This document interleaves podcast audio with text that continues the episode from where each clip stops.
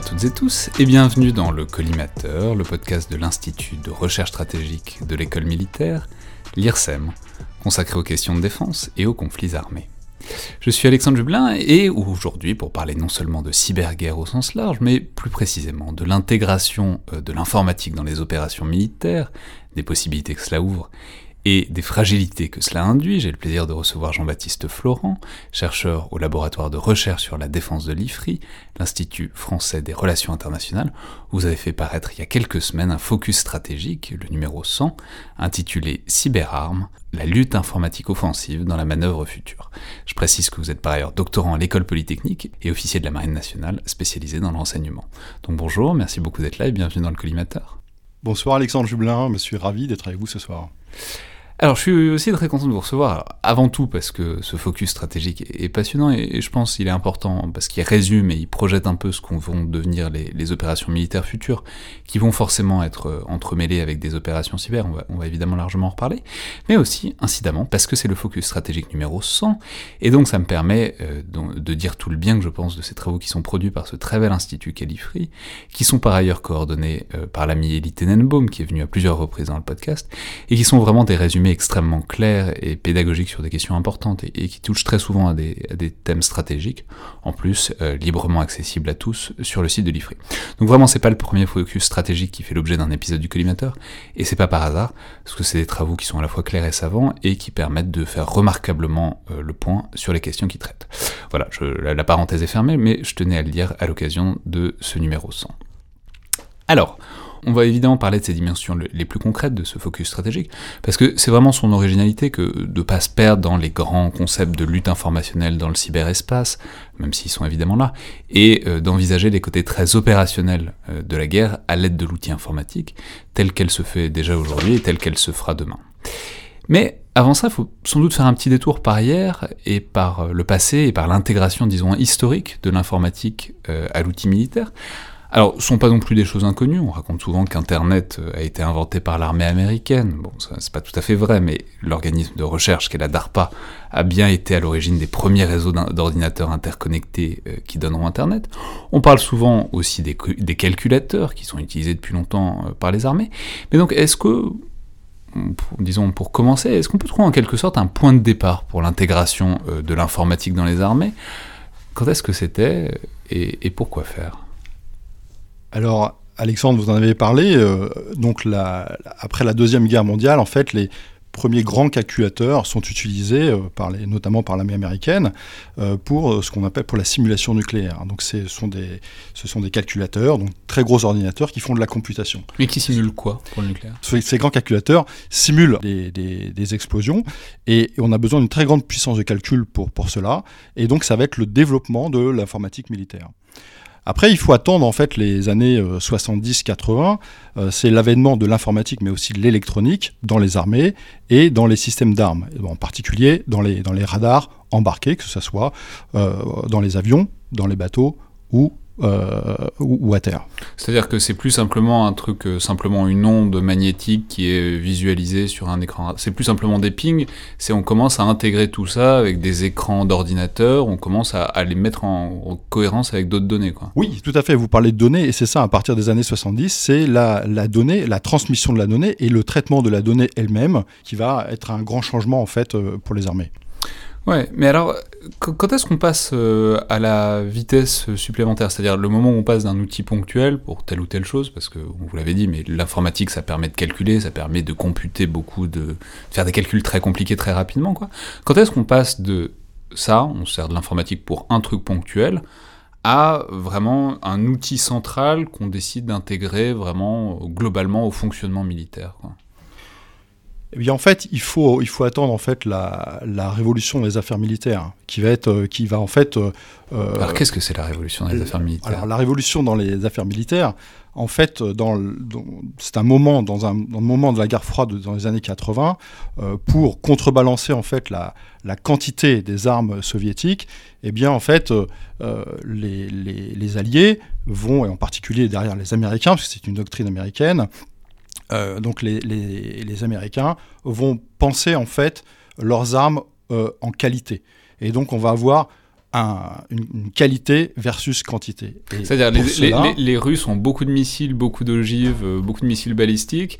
Ici, on, si tout le monde tire tout, ils risquent de gagner. Donc nous, on va avoir des missiles meilleurs, plus précis, grâce à l'informatique. Exactement. Exactement. C'est la précision, elle sera donnée justement euh, par du calcul. Et c'est ça qui va être une, deuxième révolution, on va dire. Euh, c'est ce qui va permettre à la fin des années 90 euh, le, euh, le, combat, le Network Centric Warfare, donc qui est la, guerre centrée réseau, et qui va permettre en fait de, de, connecter différents ordinateurs. On a plus, comme vous disiez tout à l'heure, des ordinateurs qui sont isolés, mais on a des ordinateurs qui sont interconnectés. Donc on essaye de les mettre en réseau et que et c'est ce réseau, c'est cette puissance de calcul décentralisée en quelque sorte qui permettra euh, de taper les soviétiques là où il faut s'il y a besoin, c'est ça? Oui, c'est ça. Vous, avez raison. On peut le, on peut l'envisager tout à fait comme cela. Et donc en fait. Euh, et, donc ça c'est vraiment une avancée occidentale à l'époque. Le bloc de l'est, les soviétiques, tout ça, ils sont, ils, sont, ils en sont encore très loin. Bah, disons qu'en tout cas, les Alliés euh, sont, sont, plus avancés que, que, leurs adversaires dans ce, dans ce domaine. D'accord. Et alors, quand, est-ce que ça se généralise vraiment à tous les niveaux? C'est-à-dire, quand est-ce que. Est-ce que ça date d'il y a 5 ans, il y a 10 ans, il y a 20 ans? Les moments où on voit apparaître des ordinateurs vraiment partout et pour tout faire, c'est-à-dire quand est-ce qu'on cesse euh, d'utiliser l'informatique et qu'on réfléchit vraiment avec l'informatique partout quoi? Bien, disons que, disons que la, lors de la deuxième guerre du Golfe, on dit la première guerre du Golfe chez nous, mais la, deuxième guerre du Golfe, donc 90, 91 ou 91, là on va avoir effectivement une généralisation de l'informatique dans les, dans les, dans les états-majors. Et pour faire quoi? C'est-à-dire, c'est quoi? C'est des outils de gestion? C'est des outils de ciblage? Non, non, non ce sont des outils de commandement, des outils de, de commande et de contrôle. Hein. Ce sont des outils à la fois de, de, de, commandement, mais aussi, on parlait tout à l'heure d'informatique de précision, d'informatique au sol, qui, qui, va, qui va commander euh, en particulier toute la, toute la partie renseignement, le renseignement satellitaire, imagerie. Euh. Donc l'informatique, donc il y a deux, deux, deux niveaux, euh, deux, deux, aspects. Il y a l'informatique du, du command and control, donc dans les, dans les états-majors, et puis l'informatique qui va contrôler en fait les, systèmes d'armes. D'accord. Et cette informatique, est-ce qu'elle se développe euh, Est-ce que c'est un truc qu'on cherche à sécuriser absolument dès le début? Est-ce qu'il y a une obsession de ça? Ou est-ce que c'est juste, bon bah on avance à vue, on essaye de démultiplier les capacités autant que c'est possible, et puis à un moment on s'est posé en quelque sorte la question de ah, euh, faut faire gaffe un peu parce que quand même dès qu'il y a des données, dès qu'il y a de l'informatique, il y a potentiellement des failles, on en reparlera. Ben, le mouvement, c'est le mouvement que vous décrivez. C'est-à-dire qu'en fait, on a d'abord informatisé et on a pensé euh, après la cybersécurité ce qui effectivement euh, crée, euh, crée, crée un, certain nombre, un certain nombre de problèmes. On peut, les premières citer, attaques... on, peut citer, soit dit en passant, il y a ce film, il y a un film qui est magnifique pour ça, qui est War Games, qui, date, qui, date, de 1983, qui est une sorte de parabole, mais qui est assez intéressante en fait là-dessus, où c'est un gamin qui joue dans sa chambre à un jeu vidéo et où en fait il a accès à un réseau central, au réseau central du, du, du commandement américain, je crois. Il est sur le point de, commande, enfin, de déclencher une vraie guerre nucléaire. C'est hyper intéressant comme euh, parce que ça dit quelque chose. Je sais pas si c'est un fantasme ou si je s'il y avait quelque chose de réaliste là-dedans, et ça dit quelque chose quand même de cette idée que tout s'informatise à, grande vitesse et que paradoxalement peut-être les, états-majors militaires à cette époque-là sont pas tellement plus avancés que n'importe quel geek dans sa chambre euh, aux États-Unis, quoi. Eh bien, euh, en fait, ce, film, effectivement, décrit bien la chose. C'est-à-dire qu'en fait, c'est dans le domaine, je dirais, non militaire, dans le domaine non militaire, on peut dire civil, où les premières cyberattaques apparaissent.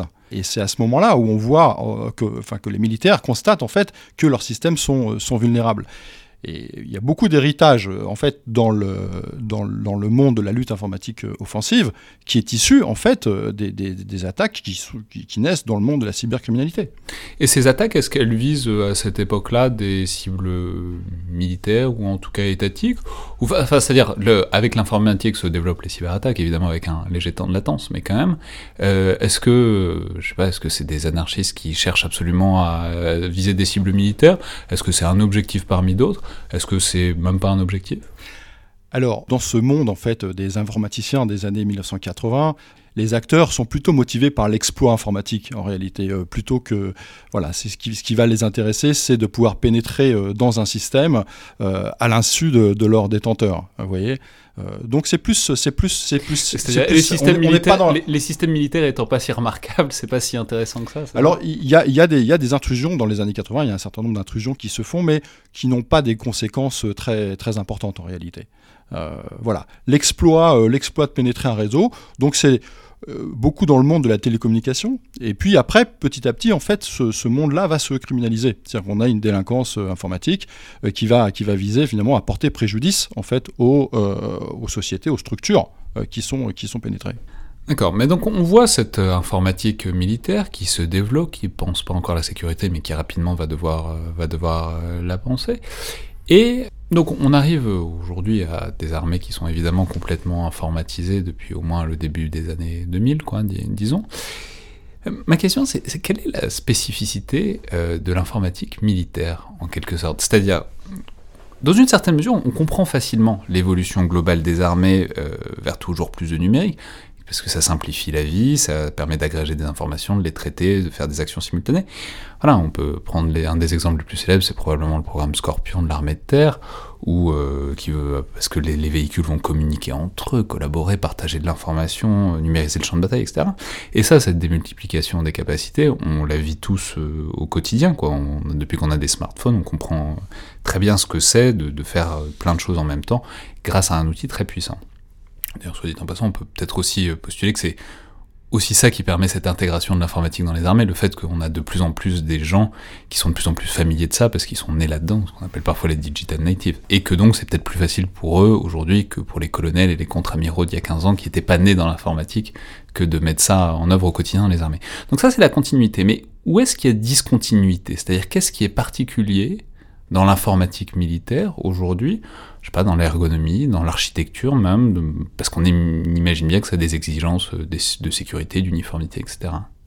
Alors, je, vais répondre à votre question, mais, tout d'abord, euh, l'informatique, euh, enfin la numérisation, elle, permet aujourd'hui sur le, sur le champ de bataille d'accélérer la boucle de décision. Donc ça, c'est essentiel pour, pour une armée de décider plus vite et décider plus vite. C'est-à-dire de plus avoir envoyé une estafette jusqu'à l'état-major pour, euh, pour avoir la décision et directement de communiquer en, quasiment en instantané par des logiciels. Quoi par exemple. Et encore une fois, je, reviens sur ce que je disais tout à l'heure, euh, ce, qui est, central, c'est la donnée et la multiplicité de la donnée qui arrive. C'est-à-dire que aujourd'hui, avec les, systèmes de combat, vous, parliez du, programme Scorpion, on pourrait parler du SCAF ou du combat collaboratif euh, naval, il y a énormément de données qui sont captées et donc qui doivent être traitées. Et cela, ça n'est rendu possible que par les calculateurs, si vous voulez. D'accord, mais alors donc ces calculateurs, tels qu'ils fonctionnent, tels qu'ils marchent, tels qu'ils ont été conçus à destination d'un public militaire, donc euh, de plus en plus informatisé, c'est-à-dire à quoi ça ressemble? À, quoi ça ressemble cette informatique militaire que nous autres civils on n'aura probablement jamais en main?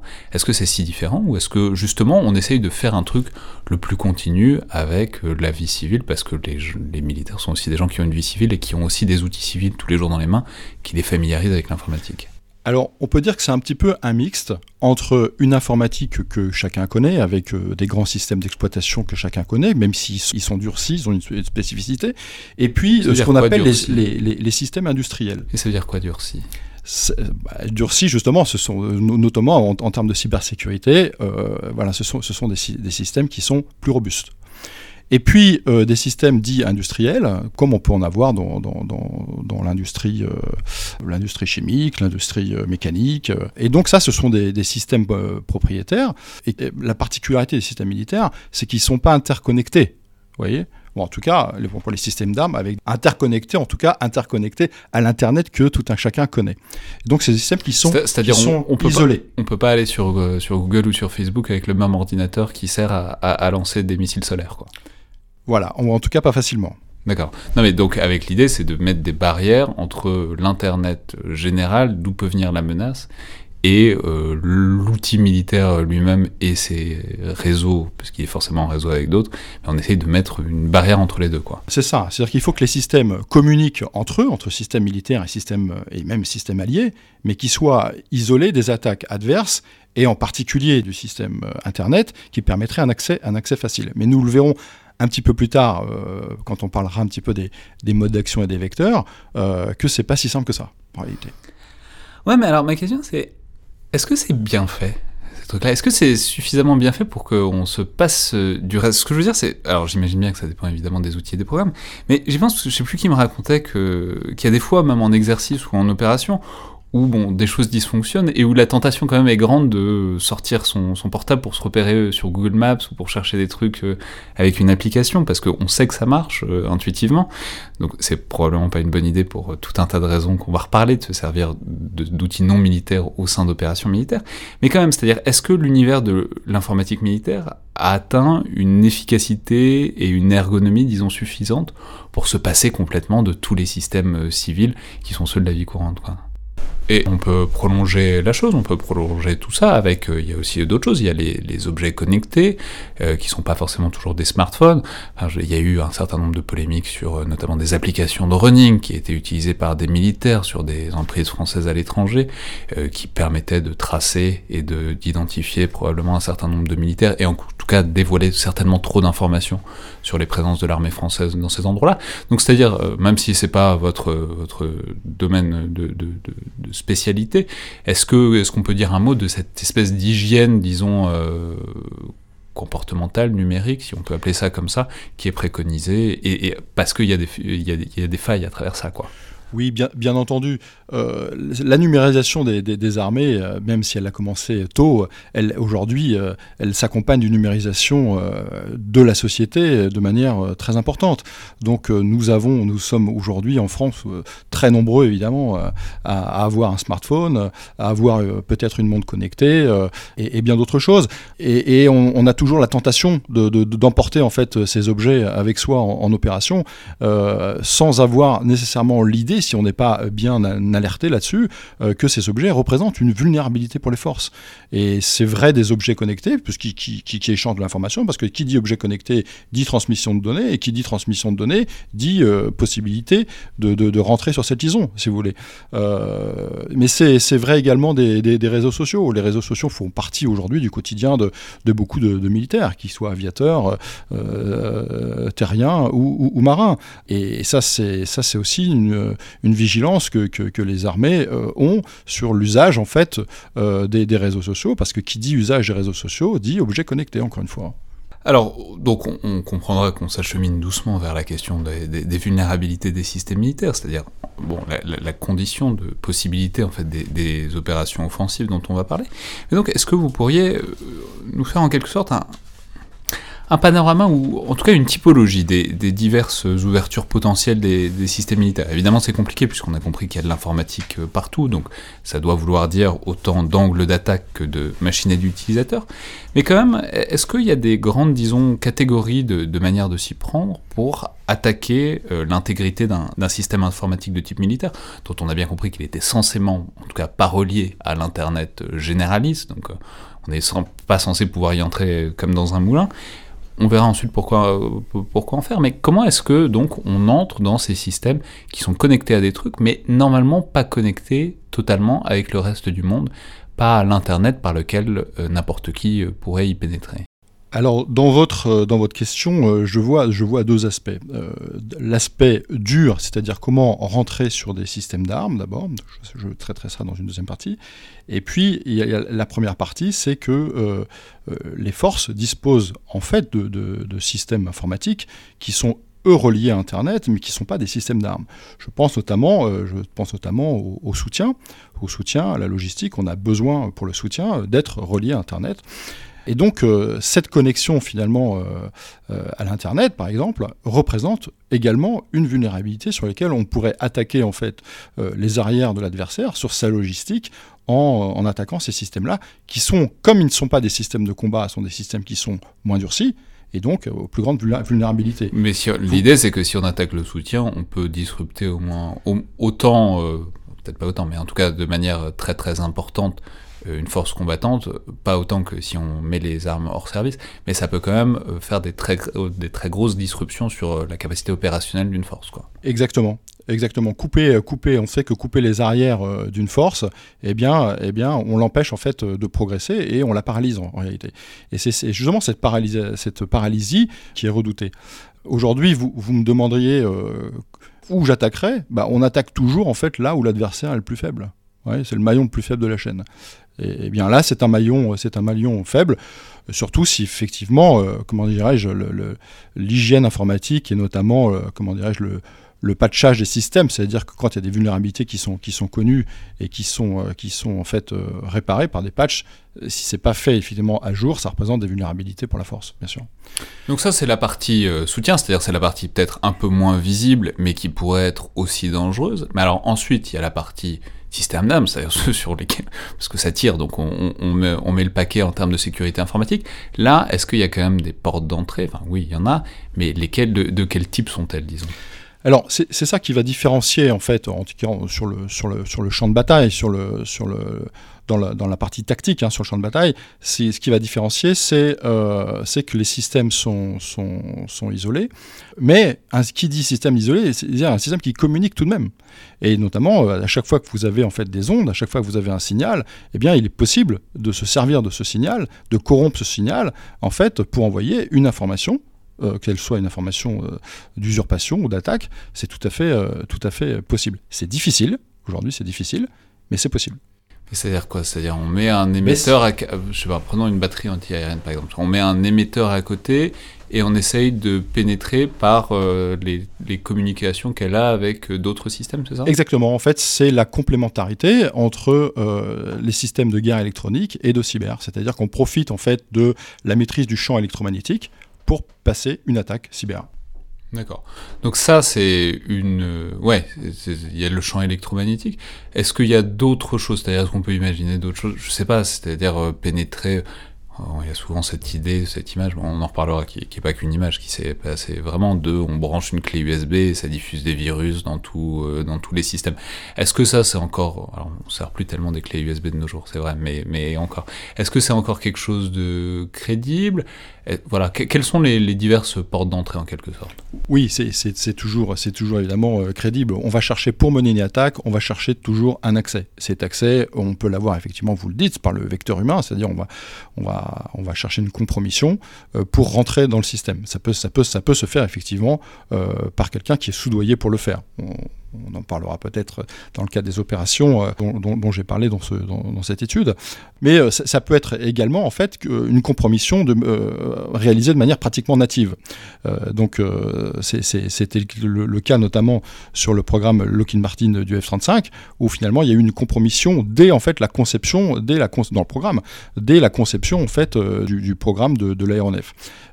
donc ça c'est une vulnérabilité pratiquement native. C'est-à-dire on avait mis dès le logiciel de départ, avant même que tout le truc soit isolé, qui, qui s'est bouclé, euh, qui s'est fermé à double tour, dans le logiciel qu'ils utilisaient pour concevoir euh, l'avion, on a quelqu'un avait mis une faille, c'est ça? Alors, en, tout cas, des éléments, euh, des éléments qui, sont, qui ont été rendus disponibles, on sait que Lockheed Martin a fait l'objet d'une attaque sur son programme dans la, alors, dans la conception de l'avion. On n'est pas, on n'est pas dans l'avion lui-même. Voilà, on est sur le programme lui-même. Mais euh, et donc ça a été ça a été vu à temps. Mais on peut très bien penser que que en fait. On va dire au passage que ça a été attribué directement à des à des à une attaque chinoise et qu'on pense que ce, ce serait des, des, hackers chinois qui ceux qui auraient pénétré, qui auraient récupéré en tout cas des versions préliminaires des plans du F-35. Ce qui, euh, à la lumière des développements ultérieurs, on ne sait pas si c'est forcément un cadeau fait à la Chine que d'avoir récupéré les plans du F-35. C'est une, euh, on laisse rarement dans le podcast une occasion de faire une blague sur le F-35 quand on peut. Euh, mais non, mais du coup, ce qui est, ce qui est intéressant là-dedans aussi, c'est que ça se combine, c'est qu'il y a un vecteur matériel, il y a l'idée qu'on peut pénétrer par des ondes, par un matériel, etc.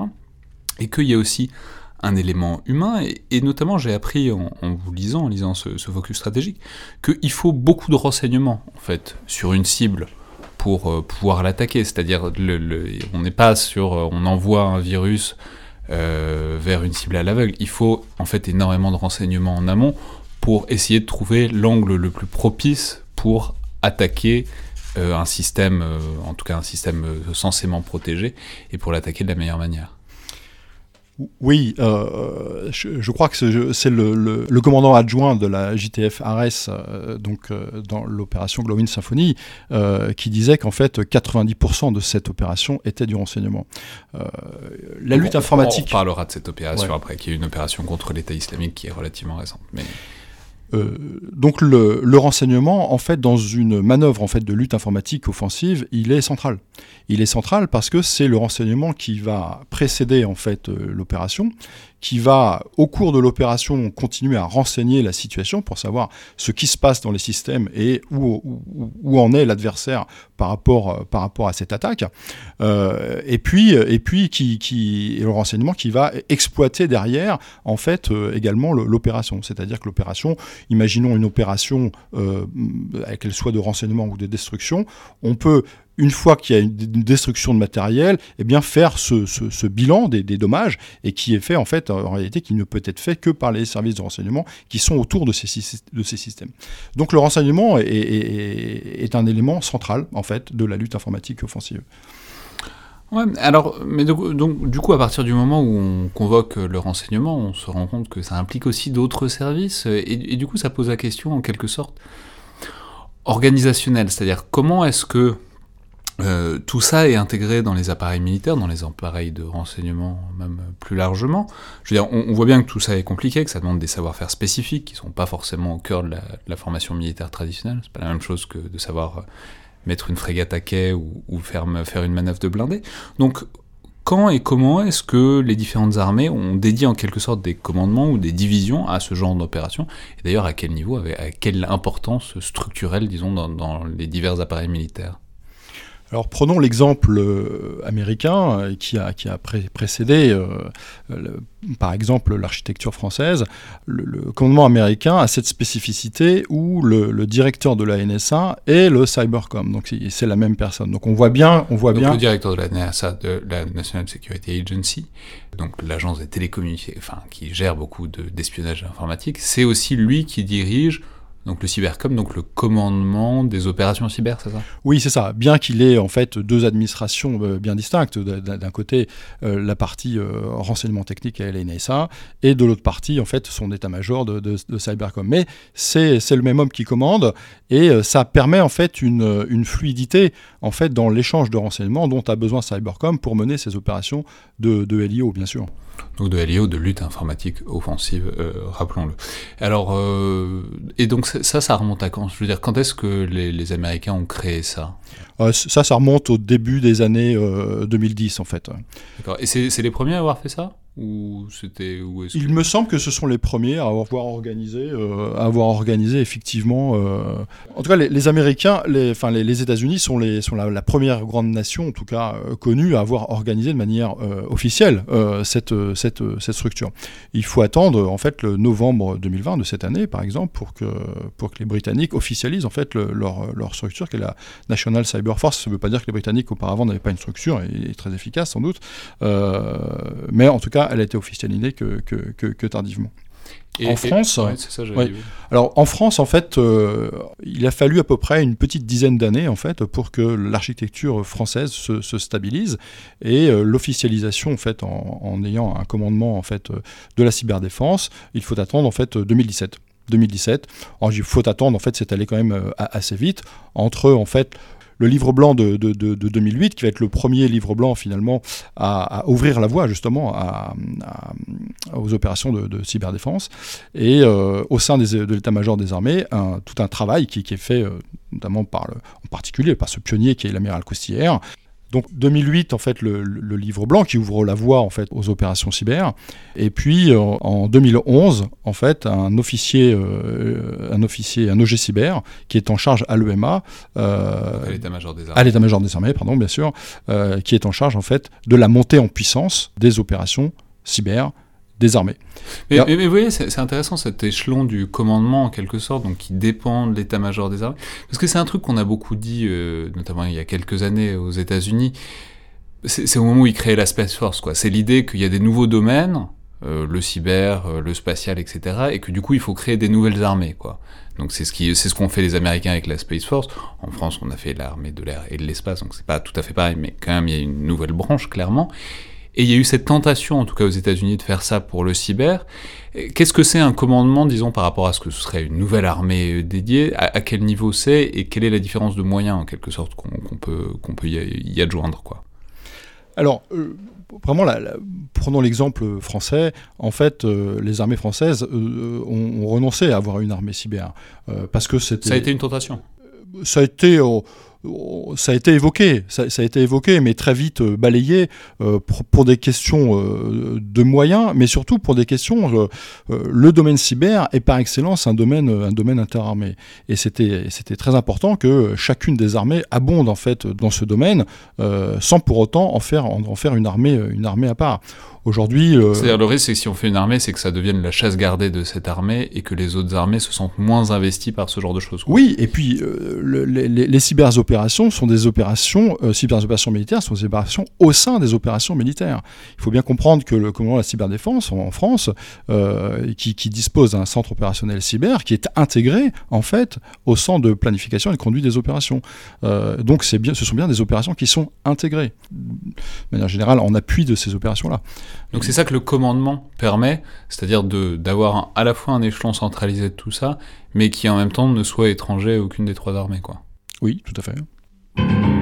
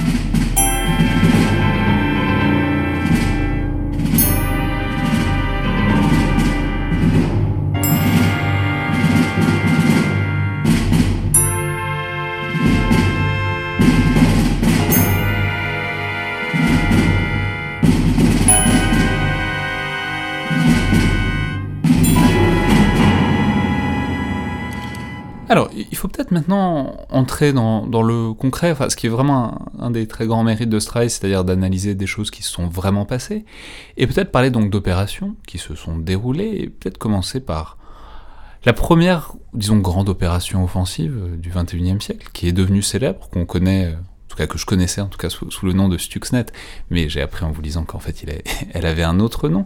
Donc peut-être dites-nous, résumez-nous de, quoi il est question et pourquoi c'est une opération qui a été si célèbre dans laquelle on a souvent vu en quelque sorte le, coup d'envoi euh, des, des, grandes manœuvres militaires dans, dans le domaine cyber. Alors tout d'abord, donc l'opération Olympic Games. Euh, donc, Olympic Games. Olympic Games, voilà, qu'on connaît par le nom du malware qui, qui a été nommé Stuxnet, mais, euh, mais qui, qui, porte ce nom, est une opération euh, stratégique en fait très ciblée. En fait, il faut, il faut remonter un petit peu euh, à la fin des années 2000. Finalement, ça fait pas si longtemps que ça, euh, une petite, une grosse dizaine d'années.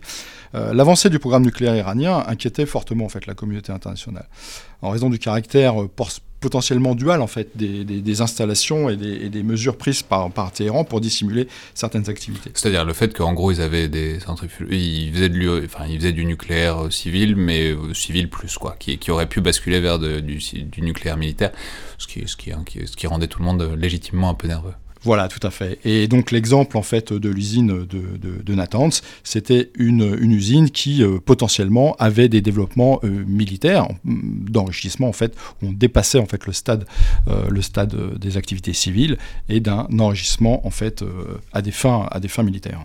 Et donc, qu'est-ce que les acteurs, donc on imagine bien donc les Américains, les Israéliens, d'une manière générale les Occidentaux, qui ne voudraient pas que les Iraniens euh, accéder à l'arme nucléaire. Qu'est-ce qui se passe et comment, comment ils s'y prennent?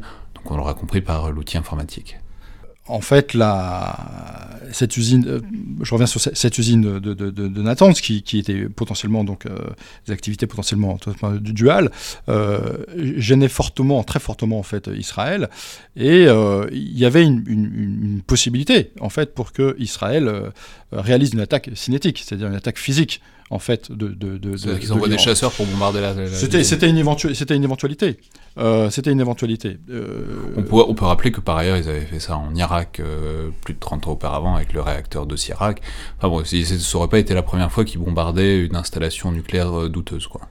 Oui, Et donc les Américains ont, pensé qu'il était plus judicieux en fait euh, d'accompagner en fait euh, d'accompagner les Israéliens dans cette euh, aventure pour, pour mettre un coup d'arrêt si vous voulez à, cette, à cet enrichissement d'uranium en attaquant directement en fait l'usine de Natanz. C'était, c'était aussi euh, certainement une, comment dirais-je, euh, la première grande opération d'ampleur. C'était, c'était euh, la possibilité que se donnaient les Américains pour vérifier également leur capacité à, commettre en fait une, une, cyberattaque qui a des conséquences dans le champ, dans le champ physique. Alors comment ils ont fait?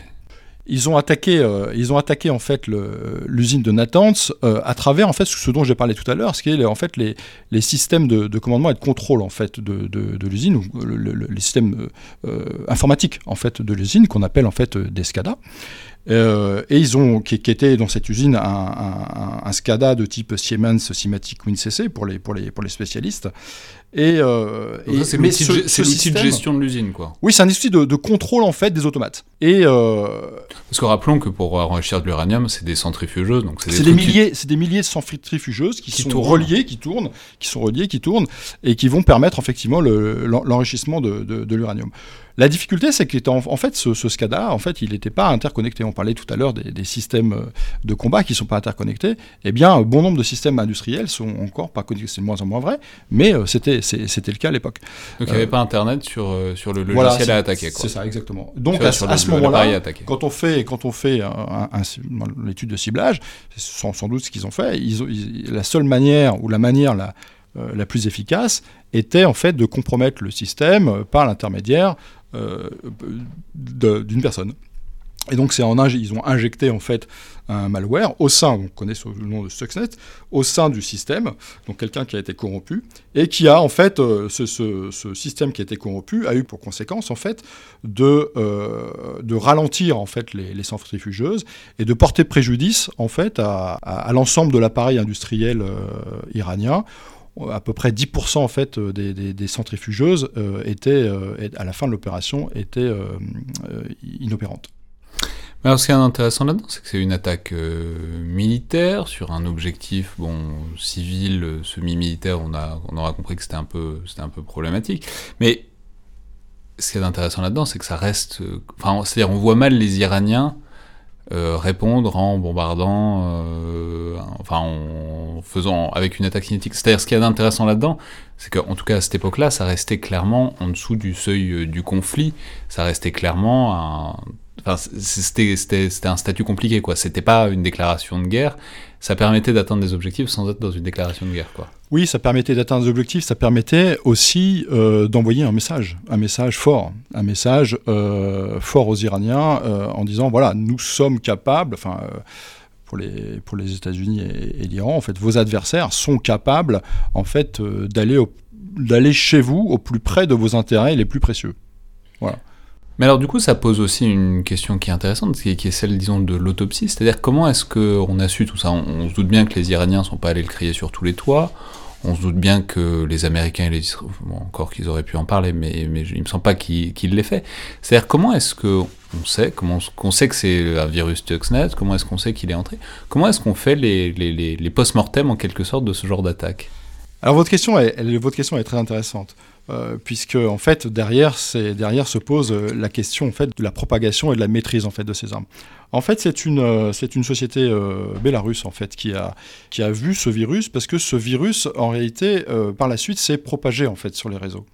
Et, et c'est comme cela qu'il a été identifié par une, une, société de sécurité informatique au Bélarus. C'est-à-dire le virus qui était dans l'outil de contrôle des centrifugeuses en Iran s'est propagé. S'est retrouvé parce que quelqu'un a fini par brancher Internet dessus. C'est propagé à des, des ordinateurs et qui l'ont eux-mêmes propagé à d'autres ordinateurs, et donc ils se sont retrouvés au, au fin fond de, enfin, l'autre bout de l'internet. Et oui, c'est un petit peu, c'est un petit peu la magie, la magie des réseaux. C'est-à-dire que quelque chose posté à un endroit euh, peut se récupérer à un autre. Et à, partir du moment où il y a cette interconnexion, eh bien, euh, à ce moment-là, effectivement, le malware se retrouve, euh, dirons-nous, dans, dans, la nature. Et c'est-à-dire à partir du moment où il y avait le malware et où il a été récupéré en Biélorussie, il était possible de l'ouvrir et de voir que dedans il y avait un programme qui est fait pour pour, pour, torpiller des centrifugeuses. Pour torpiller, pour torpiller un, un, système industriel. Après, c'est par recoupement d'informations qu'on a, compris qu'en fait, ce, virus ou ce malware était destiné en fait à une opération très précise. Très bien. Alors ça c'est le premier exemple qui est un exemple intéressant parce qu'il est vraiment purement informatique avec des conséquences physiques. Le deuxième exemple que vous détaillez est encore plus intéressant parce qu'il ne se résume pas à l'échelon informatique et il se combine euh, avec une opération physique. C'est encore une attaque euh, israélienne, mais cette fois euh, sur des installations syriennes. Alors un peu plus tard, racontez-nous racontez de quoi il est question. En fait, donc l'opération Orchard, c'est une opération de l'armée de l'air israélienne contre le site, nucléaire syrien d'Al-Kibar. Ça a eu lieu en septembre, en septembre 2007. cette, opération a d'ailleurs été reconnue par les autorités israéliennes en 2018. Donc on, a un petit peu plus de choses sur cette opération. Euh, la cinématique aérienne de l'opération a été, bien connue. Euh, en revanche, euh, ce qui s'est passé dans la corruption des, systèmes de défense l'est un petit peu moins. en fait, cette opération, c'est une opération qui a eu lieu donc, le 6 septembre, juste après minuit. Et donc, il y a quatre chasseurs F-15 israéliens qui survolent un réacteur nucléaire en construction dans la région de, de Deir ez-Zor, qui est située à, à l'est de la Syrie et euh, ils le démolissent grâce à des bombes et, des missiles à guidage laser. Bon, ça c'est le résultat. Mais combien, comment on arrive à ce résultat C'est euh, ça, c'est-à-dire les Syriens n'ont pas non plus laissé entrer des, chasseurs israéliens sur leur territoire. Oui, sachant que bon, les, les, les, Syriens sont quand même euh, connus pour avoir une défense aérienne de qualité.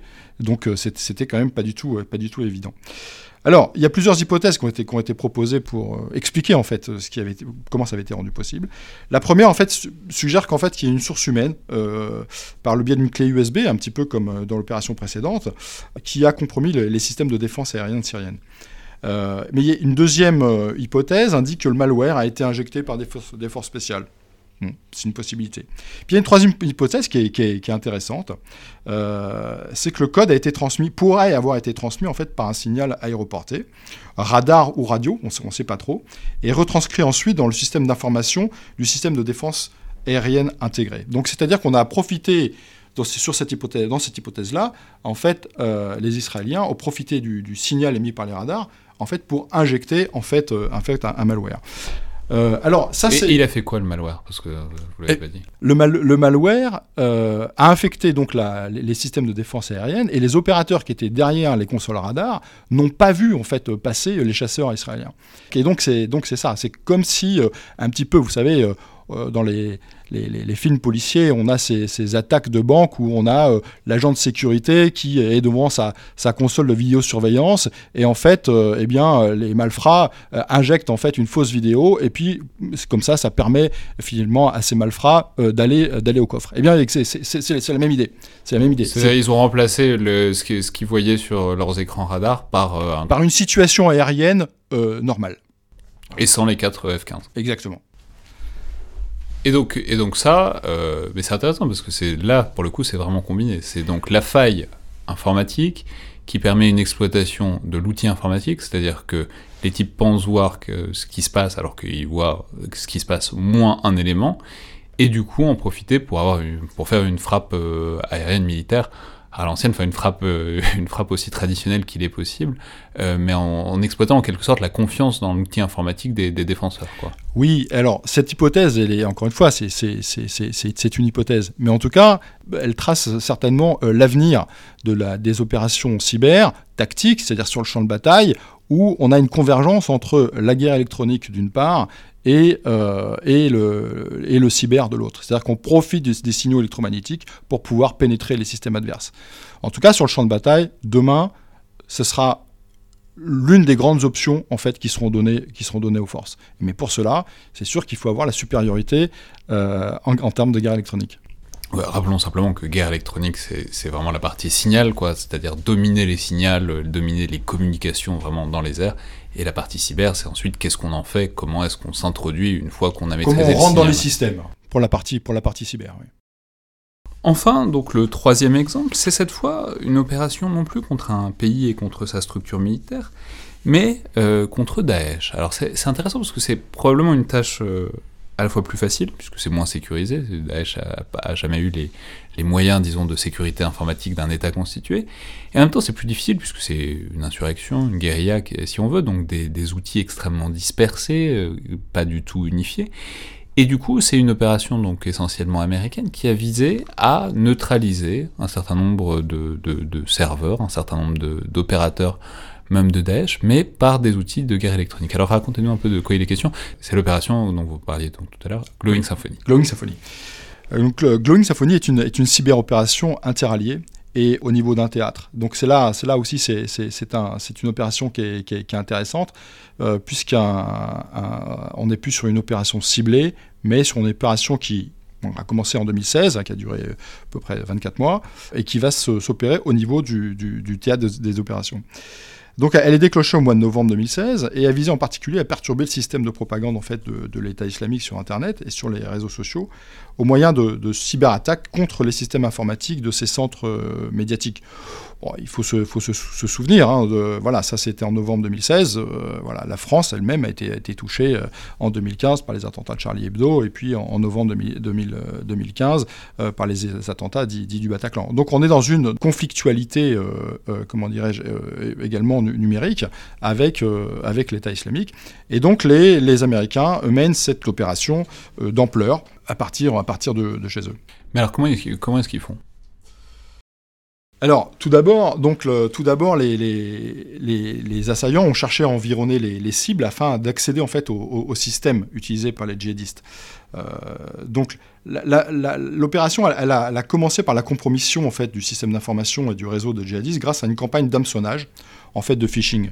Donc le phishing, on peut, on peut rappeler, c'est voilà, c'est globalement quand on reçoit un mail qui a l'air, qui a l'air euh, vrai, qui a l'air authentique, mais simplement vous vous retrouvez à cliquer sur un lien ou sur une pièce jointe et ça vous infecte votre ordinateur et ensuite euh, quelqu'un peut éventuellement le cas échéant, si ce n'est prendre contrôle de votre ordinateur, en tout cas avoir, euh, avoir disons un accès direct à euh, ce qu'il y a dessus. Donc c'est ça. Donc ils ont envoyé des, des, des, faux mails de pub à, Daesh et, en espérant qu'ils cliquent dessus, quoi. Voilà. Et donc et ça et donc les, un certain nombre un certain nombre de, de, de djihadistes de, Daesh ont, ont, effectivement cliqué sur ces liens et euh, ça a permis en fait de rentrer sur les machines et de cartographier l'environnement informatique. Et à partir de cette cartographie, en fait, eh bien, il y a des, il y a des, il y a des patterns, c'est-à-dire des modèles qui ont été identifiés, la manière de nommer les comptes sur les réseaux, les horaires de fréquentation, les sites de, euh, les, les de fréquentation des sites, euh, les, plateformes qu'ils utilisaient.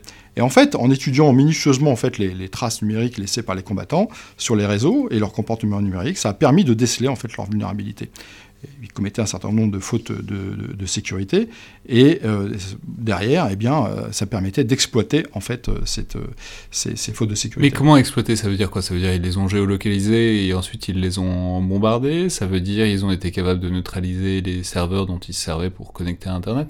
C'est quoi l'exploitation ça a permis, ça a permis en fait ces opérations à faire dysfonctionner le, leur système, leur système de production de la propagande. C'est-à-dire qu'au final, ils avaient un outil qui était inopérant Ouais, mais alors la question qui est une question qui est vraiment intéressante là-dedans, c'est dans une certaine mesure, c'est c'est la proportion d'informatique, disons dans, dans, dans, le cyber. C'est-à-dire et on voit bien l'image qu'on a généralement des, des, attaques informatiques, c'est celle du, du, hacking, quoi. Globalement, on, on, se représente toujours une poignée de geeks euh, dans un hangar derrière des écrans, même si on peut faire l'effort conceptuel de les imaginer avec des uniformes militaires. C'est quand même l'idée qu'on a et les clichés qui ont la, qui ont la peau dure.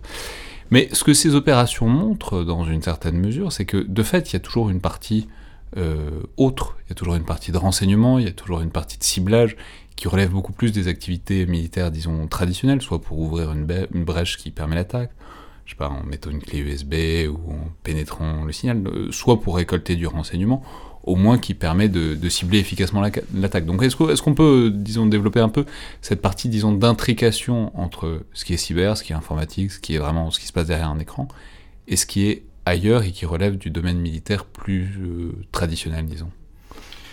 Bah, c'est un petit peu dans la proportion, dans la proportion dont je parlais tout à l'heure, quand je disais que, que, fait l'essentiel d'une opération, d'une cyberattaque est une, est une manœuvre d'abord de renseignement. Euh, donc il y a l'investissement dans l'outillage technique, c'est-à-dire de pouvoir euh, disposer, développer d'outils de, pénétration. Euh, mais encore faut-il encore faut-il trouver les bons accès, enfin cibler auparavant, cibler en fait la, comment dirais-je l'adversaire et trouver les, bons accès. et donc cela c'est tout un travail de préparation de préparation opérationnelle qui peut durer longtemps. Mais c'est ce que, c'est ce que j'allais dire, c'est, ce qui est intéressant, ce dont vous parliez au sujet de l'opération Glowing Symphony, vous avez dit c'est sur 24 mois. Donc ça veut dire qu'on est vraiment sur, euh, il faut préparer son coup très longtemps à l'avance, c'est pas la temporalité euh, d'une opération ou même d'une campagne militaire, quoi. C'est vraiment du travail de, c'est plus la temporalité pour le coup du renseignement que de l'opération militaire. Oui, exactement. Et euh, encore une fois, encore une fois, on peut, on peut mener cette opération qu'une fois qu'on est rentré dans les systèmes. Et ce temps-là, euh, c'est un temps qui est, euh, c'est un temps qui est long. Et c'est intéressant parce que ça veut dire que donc avant l'exploitation, il y avait un paquet de temps où ils étaient dedans et où ils ont, où ils sont pas signifiés quoi. C'est-à-dire ça, ça renvoie à un truc intéressant qui est le truc du cheval de Troie, le truc des malwares discrets. C'est-à-dire un, bon virus, dans une certaine mesure, c'est le virus qui, qui se voit pas jusqu'au dernier moment ou jusqu'au moment où on en a plus besoin et où donc on peut s'aborder le navire, quoi, en quelque sorte. Donc ça veut dire que c'est ça aussi les opérations, bah, un peu comme le renseignement encore. Hein. on sait pas vraiment forcément ce qui est compromis et ce qui l'est pas, et il faut envisager que plein de choses peuvent être compromises, mais simplement les vulnérabilités ont pas encore été exploitées de manière visible, quoi. Oui, c'est ça. Quelque part, c'est un petit peu. Euh, je vais employer un un qualificatif particulier, c'est un petit peu sournois, puisque c'est euh, une arme qui, se qui, qui, est présente à, à, l'insu de ses cibles et qui, au moment du déclenchement, va surprendre, va surprendre l'adversaire. Mais c'est en ça, justement, aussi qu'elle est, est une, une arme très intéressante dans, dans, le cadre des conflits armés et qui donne au commandement euh, surprendre à la, à la, guerre, surprendre est toujours un avantage décisif, surprendre l'adversaire. Aujourd'hui, surprendre par le cyber, c'est une, ça devient une réalité. Et cette surprise, d'ailleurs, elle, peut créer même la sidération chez l'adversaire, qui, comme vous le disiez, une fois qu'on est compromis, jusqu'où on est compromis Eh bien, on ne le sait pas et on a l'impression que l'ensemble de ces systèmes est infecté, et, du coup, la conséquence, ça peut être aussi très rapidement, au-delà de, de, rendre inopérants les systèmes, de, créer et de démoraliser en fait euh, l'adversaire. Ouais, mais alors du coup, c'est intéressant parce qu'on voit que donc plus il y a de connexions, en quelque sorte, plus il y a d'informatique, plus il y a de vulnérabilités diverses. Donc la question qui se pose un peu, si on fait un peu de prospective, c'est de savoir si on n'est pas un peu en train de créer des, des géants pieds d'argile, c'est-à-dire avec tous ces équipements connectés euh, qu'on développe, euh, voilà, le fait qu'il y ait une surcouche informationnelle partout, une surcouche numérique partout, du véhicule blindé euh, intégré à Scorpion, à la frégate hyper connectée, au Rafale qui est numérisé de partout, quoi. Et d'autant plus que quand on sait que ce risque-là, on peut être infecté, on peut être compromis et pas le savoir et pas le voir. donc comment est-ce qu'on aborde ça dans les armées et ce risque inhérent en quelque sorte au fait de tout numériser? Est-ce que ça a même du sens de penser des équipements qui pourraient être à l'abri de toutes les attaques? Ou est-ce qu'il faut penser des équipements qui sont aussi capables de se passer d'informatique si besoin, où on peut couper euh, le courant si on pense que c'est compromis? C'est-à-dire, comment est-ce qu'on pense ce risque et comment est-ce qu'on crée des équipements qui sont capables de le gérer quoi? Alors, là, on est dans les fondamentaux de la guerre. On on va pas en changer. Euh, c'est toujours une lutte entre le bouclier et l'épée, si vous voulez. Et euh, effectivement, euh, plus on est connecté, plus on est vulnérable. Et plus, euh, plus on est vulnérable, plus on donne en fait de ce qu'on appelle de surface d'attaque à, son adversaire. Donc l'objectif, ça paraît très simple, évidemment, c'est de disposer de plus de vulnérabilité chez l'adversaire et, de moins chez vous. Donc aujourd'hui, concernant la, protection, la défense des systèmes, on pense les systèmes euh, très différemment. On, disait euh, tout à l'heure que les, premiers systèmes informatiques, il n'y avait pas de cybersécurité, ces problèmes n'étaient pas protégés, donc on allait les protéger après. Eh bien aujourd'hui, les, systèmes tels qu'ils sont conçus, c'est-à-dire dès le départ de la conception des systèmes, euh, ils sont durcis, c'est-à-dire qu'en fait, il y, a, tout un programme de cyberprotection, de cybersécurité, pardon, euh, de, ces, systèmes d'armes. Mais est-ce que ce que je disais, c'est un peu la deuxième éventualité C'est-à-dire, est-ce qu'il faut penser aussi des systèmes qui sont capables de fonctionner totalement en mode dégradé? Euh, Est-ce que c'est même possible aujourd'hui, vu les équipements, vu à quel point le numérique est indispensable à peu près pour tout ce qu'on fait en général, mais dans les armées en particulier? Est-ce que c'est imaginable de penser, disons, un, ouais, un circuit de secours, euh, ce qui puisse se passer d'un numérique compromis le cas échéant. Alors, en tout cas, sinon circuit de, secours, oui, c'est-à-dire d'isoler certaines parties du système. Et euh, ça, c'est vraiment les, forces aujourd'hui sont, euh, sont entraînées et le seront de plus en plus à travailler en mode dégradé. Hmm. Mais alors, justement, est-ce que donc toutes les opérations dont on a parlé pour l'instant, c'est des opérations euh, qui datent un peu, c'est normal, parce qu'on a compris que c'était de toute façon compliqué de faire une autopsie et d'en tirer du sens, quoi. Et je ne veux pas vous entraîner trop dans des suppositions, d'autant qu'on se doute que beaucoup de ça reste secret, mais bon, si demain on imagine un conflit de haute intensité, comme le font beaucoup les états-majors depuis euh, quelques années, donc avec des, puissances à peu près égales qui vraiment se, déclarent la guerre et, se tapent dessus avec beaucoup de retenue, qu'est-ce qu'on peut attendre euh, de cette euh, cyberguerre, de ces cyberopérations, de cette lutte informatique offensive dans les, je sais pas, les 3 les 5 ans qui viennent. C'est-à-dire, je ne vous demande pas ce que va être la guerre euh, dans, dans 10 ans, mais qu'est-ce qui est déjà réaliste aujourd'hui ou juste demain? Comment est-ce qu'on pourrait intégrer cette lutte informatique offensive? Euh, Vraiment dans une perspective, même en supposant qu'on va progresser un peu dans les années qui viennent, mais en restant dans le même système, dans le même paradigme, disons, dans lequel on est déjà aujourd'hui, qu'est-ce que ça, à quoi ça pourrait ressembler, disons, cette intégration de la LIO, donc euh, aux opérations militaires? Alors, c'est ce que je disais tout à l'heure, c'est que la première forme, je dirais à court terme, je pense que c'est tout à fait possible, c'est d'attaquer les arrières de l'adversaire sur les chaînes logistiques. Aujourd'hui, c'est une réalité, c'est possible et ça se, ça se fera. Euh, dans un deuxième temps, euh, ça sera, à mon sens, hein, euh, l'attaque des systèmes, des systèmes de commandement et de contrôle. Donc, et puis dans un... Donc c'est-à-dire le lien entre l'état-major, le commandement opérationnel et les unités sur place. Oui, c'est ça. Et dans, une dans un troisième temps, euh, les systèmes d'armes, où là, effectivement, comme on l'a expliqué tout à l'heure, euh, il est plus difficile de rentrer dans ces systèmes d'armes. Mais. Euh, à l'heure actuelle, c'est un peu farfelu d'imaginer, je sais pas, une armée qui réussit à faire que les chars ennemis démarrent plus ou tirent de travers.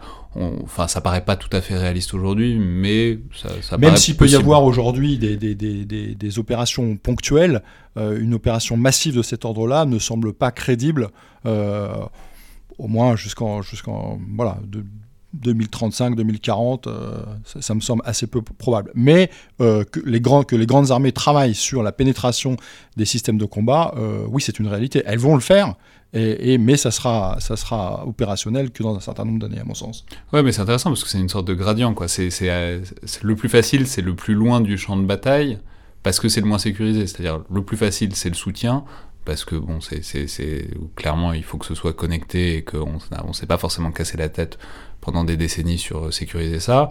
Ensuite, c'est le, commandement opérationnel, parce que bon, c'est un peu cassé la tête, mais quand même, on n'a pas verrouillé à double tour, parce qu'il faut quand même communiquer avant tout.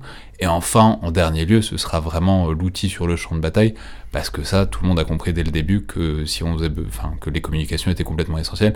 Donc c'est là où on a mis le plus le paquet sur la sécurité euh, informationnelle, quoi. Oui, c'est tout à fait ça. C'est comme, euh, si vous voulez, quand on veut rentrer dans, une maison qui est fermée à double tour, eh bien, on va chercher à rentrer par, l'accès le plus facile. L'accès le plus facile, souvent, c'est euh, la fenêtre de toit ou le ou, le ou vous voyez. Bon, pourquoi pas. on, peut, on peut donner des tips de cambriolage, ça fait partie aussi de la mission du podcast. euh, et la question, c'est la question corollaire, euh, en quelque sorte, pour finir, c'est où est-ce qu'on en est euh, de, de, la formation des militaires à ça? Euh, est-ce que, j'en parlais tout à l'heure, je, disais, c'est pas quelque chose qu'on apprend probablement en école d'officier ou de sous-officier ou, en formation initiale, quoi. Euh, c'est pas le cœur du métier, en tout cas tel qu'on le concevait jusqu'à récemment. Et donc, est-ce que euh, les, officiers, mais pas seulement eux d'ailleurs, euh, sont formés, sensibilisés à ça très concrètement, au-delà de l'hygiène informatique dont on parlait euh, au tout début, enfin l'hygiène numérique ça, on comprend bien que ça peut faire partie de consignes plus générales. Mais est-ce que donc, les, personnels militaires sont formés à la lutte euh, offensive et à la lutte défensive? Euh, et, donc à, la fois à ce risque-là, ce qu'ils peuvent faire pour euh, la mettre en œuvre? Et ce qu'ils peuvent faire pour, pour le parer, ou est-ce que, c'est encore un chantier dans la formation à faire sur 5, 10, 15, 20 ans, un chantier de long terme, quoi? Alors, il y, a une prise de conscience évidente au sein, des armées aujourd'hui, qu'elle soit d'ailleurs pour les officiers ou pour les officiers, et une réalité de, formation. Mais comme vous le disiez euh, très justement, en fait, c'est sur la durée en fait qu'on va, réussir à, avoir en fait une ressource humaine euh, très qualifiée en lutte informatique défensive ou lutte informatique euh, offensive. Et ça passera, la, particularité, c'est que ça passera par des formations continues, parce que ce domaine-là, c'est la maîtrise de ces technologies, qu'elles soient euh, de défensives ou, offensives, en fait, ce sont des technologies qui, évoluent très rapidement. C'est-à-dire on peut pas, on peut pas euh, apprendre tout ça à Saint-Cyr ou à Naval. Il faut que, il faut une mise à jour euh, complète en permanence, quoi. Oui, alors pour les, pour les, vous, vous citiez les grandes écoles d'officiers, les, grandes écoles d'officiers, mais c'est, ça passe, ça passera aussi par le recrutement à la fois d'officiers spécialisés qu'on fait des écoles d'ingénieurs, des écoles d'informatique, mais également ça passe aussi l'écosystème de la défense en France, en tout cas, et, comme cela, par le recrutement de, civils, de personnel civil spécialisé, hautement qualifié, euh, qui maîtrisent en fait ces technologies. Mais alors du coup, à quel point est-ce qu'il va falloir euh, l'ouvrir en quelque sorte? C'est-à-dire, est-ce qu'il va falloir que, alors j'imagine oui, forcément que tous les officiers en sachent un peu, mais à quel point est-ce qu'il va falloir, enfin tous les officiers, tous les sous-officiers, en tout cas qu'il y ait des personnels dédiés à tous les niveaux, on se doute qu'il va en falloir, mais à quel point? Ce que je veux dire, c'est est-ce que est-ce que par exemple, c'est quelque chose qui peut être délégué au niveau tactique? Est-ce que on peut imaginer que dans, tout, euh, dans toutes les compagnies, il y a quelqu'un qui soit euh, qui ait des outils de lutte informatique offensive euh, pour monter une attaque informatique sur je sais pas la division la compagnie ennemie face à laquelle elle va devoir manœuvrer ou est-ce que c'est quelque chose qui, bon, il faut le familiariser toujours tout le monde un peu, faut, faut, faut leur donner une grammaire de tout ça, mais l'idée que les grandes manœuvres, les trucs d'importance, les trucs euh, effectifs, quoi, ça sera, devra rester toujours à des unités euh, spécialisées au niveau stratégique ou au niveau d'état-major, c'est-à-dire à des, des choses très générales. Est-ce que on peut imaginer ça diffusé à tous les niveaux des armées? Ou est-ce que, euh, de manière réaliste, il faut, il faut se dire, bon, bah, ça va rester à un échelon assez supérieur, ça va pas être quand même un sport de masse. Alors, pour répondre à, votre question, je, vais répondre en deux parties. La première, c'est que la sensibilisation, oui, c'est une, une, nécessité, c'est une évidence.